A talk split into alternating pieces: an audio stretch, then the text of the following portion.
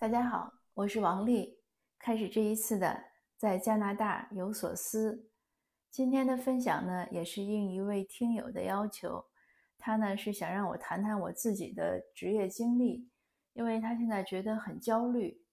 我说我是三十多岁以后开始去读书的，他可能也许也有这个同样的想法，可是他认为国内的竞争环境太激烈，他读完书三十几岁，有谁会要他呢？呃，国内都是九九六啊，然后都不会要大龄的人，他认为很很无奈，而且读书呢也会有经济压力。呃，另外呢，我也是在我的节目，呃，其他的就是其他几期节目分享中呢，看到他的留言，每一条都非常焦虑。呃，所以我在想，其实不是我，我不是应该分享我的职业经历，我是应该跟他聊一聊。怎么样能让自己不焦虑？我自己的经历呢，其实也不复杂，应该也比较简单。就是大学毕业之后，分到一个国营单位，是一个研究所。我在那儿做了一个月呢，就辞职出来找工作。找了三个月，终于找到一份民营企业的工作，在那个民企里做了一年，然后就出来跟我家人一起做生意。做了十几年之后呢，三十几岁去读书，读硕士、读博士，在这个期间移民，这样就走到现在。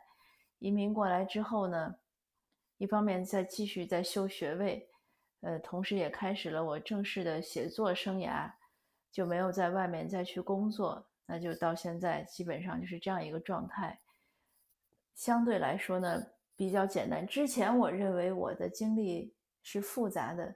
可是移民过来，问周围的人，基本上都没有太简单的。像我这样的也不算少，很多人都是，呃，换专业、重新修学历，呃，重新改工作，嗯，或者做生意啊，或者从生意变成去上班呀，从零开始啊。当然也有一些国内的，这个家里有矿的吧，开玩笑，就是有一些经济非常优渥的，那可能他可以过来。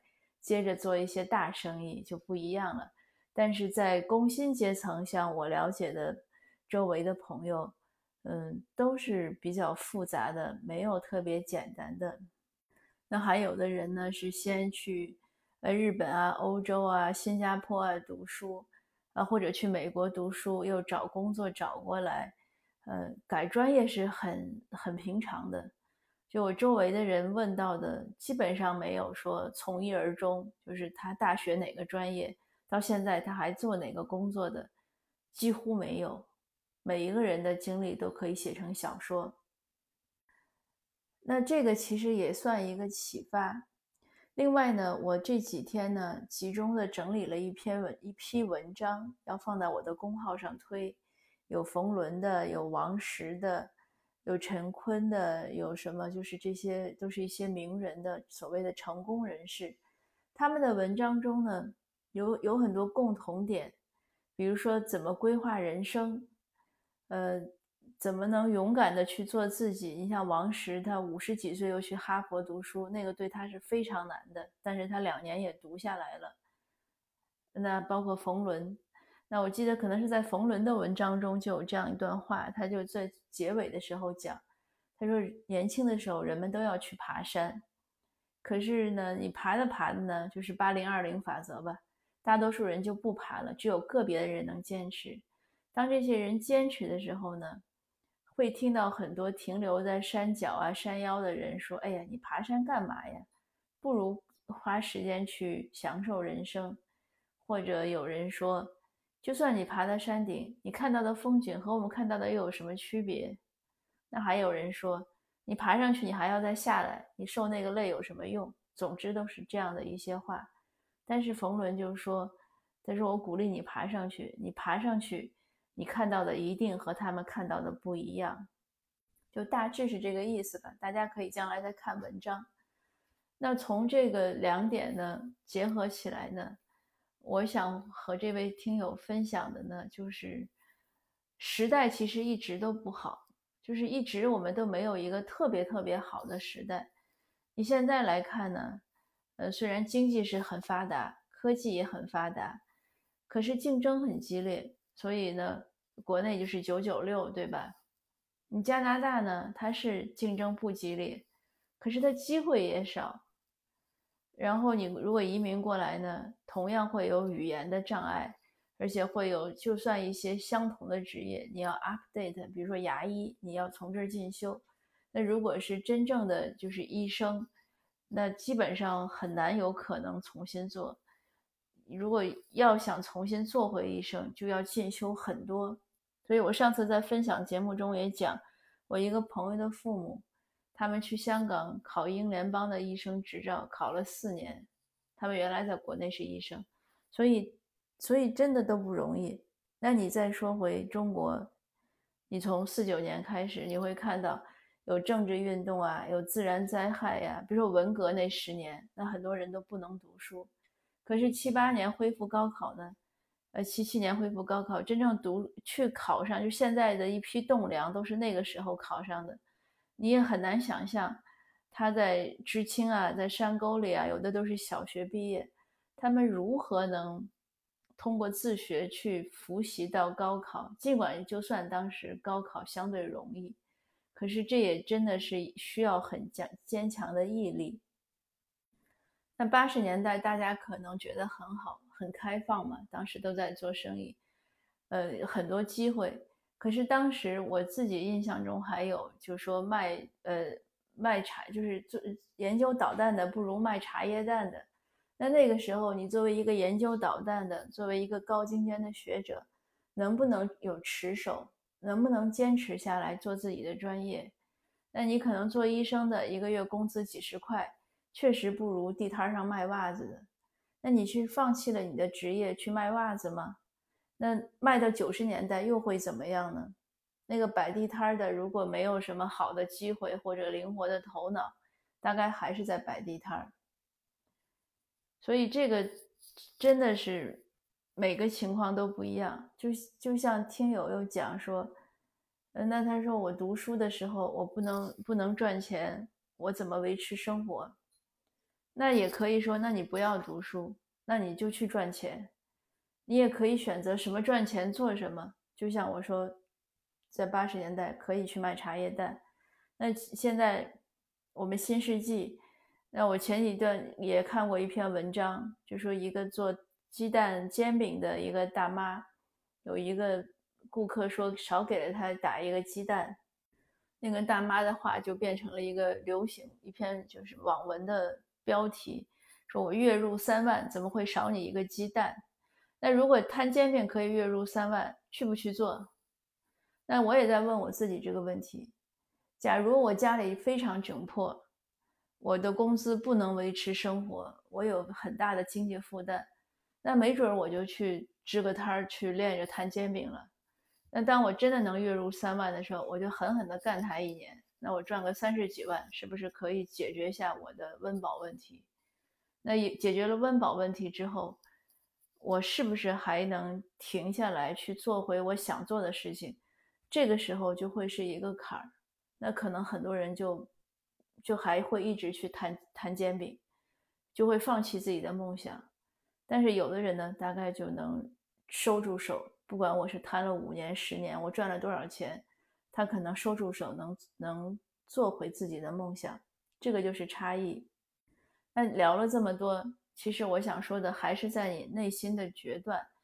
如果你一直看的都是周围的环境，就像我讲，我觉得大环境永远都是那样，有好有不好，就看看重的是什么。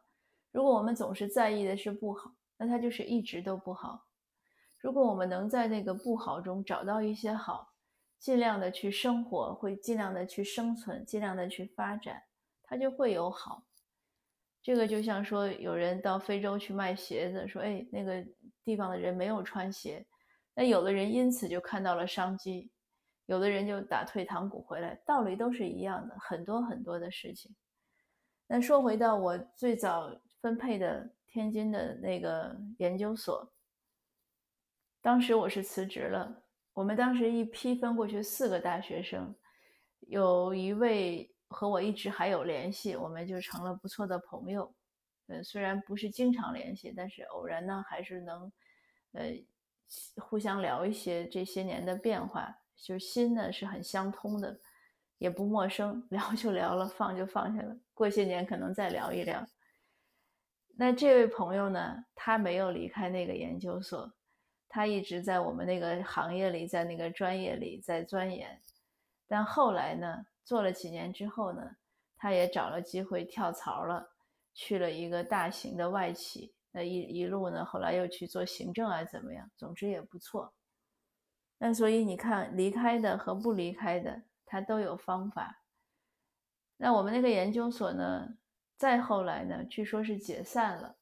那我想呢，那些解散的时候还在的那些老员工呢，大概也不会饿死，总会有一个方法，可能给一些，是不是退休金呀，或者怎么样？那说到这儿呢？我想插一句，我记得我刚去研究所上班的时候呢，呃，单位是跟我讲，如果好好做呢，做过几年呢是可以分到房子的。那我辞职的时候有没有想这一点呢？我没有想。我为什么要辞职呢？就是我们那个单位呢，一点事情都没有，就什么事情都没有，每天去了就是泡杯茶、看报纸。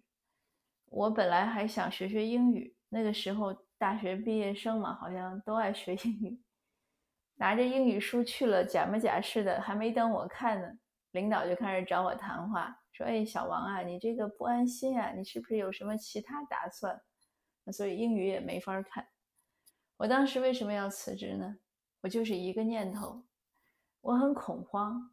我想我这么年轻，我大学毕业的时候就二十周岁吧，还不到二十一，就算二十一岁吧。我想，哎呀。我这么年轻，我认为我出来应该头十年是学本领的，因为我什么都不会。无论说就是专业，当然很浅薄了，就是专业技术就更没有了。然后人情世故啊，这种呃做事的方法呀，就是我整个觉得自己就是一张白纸。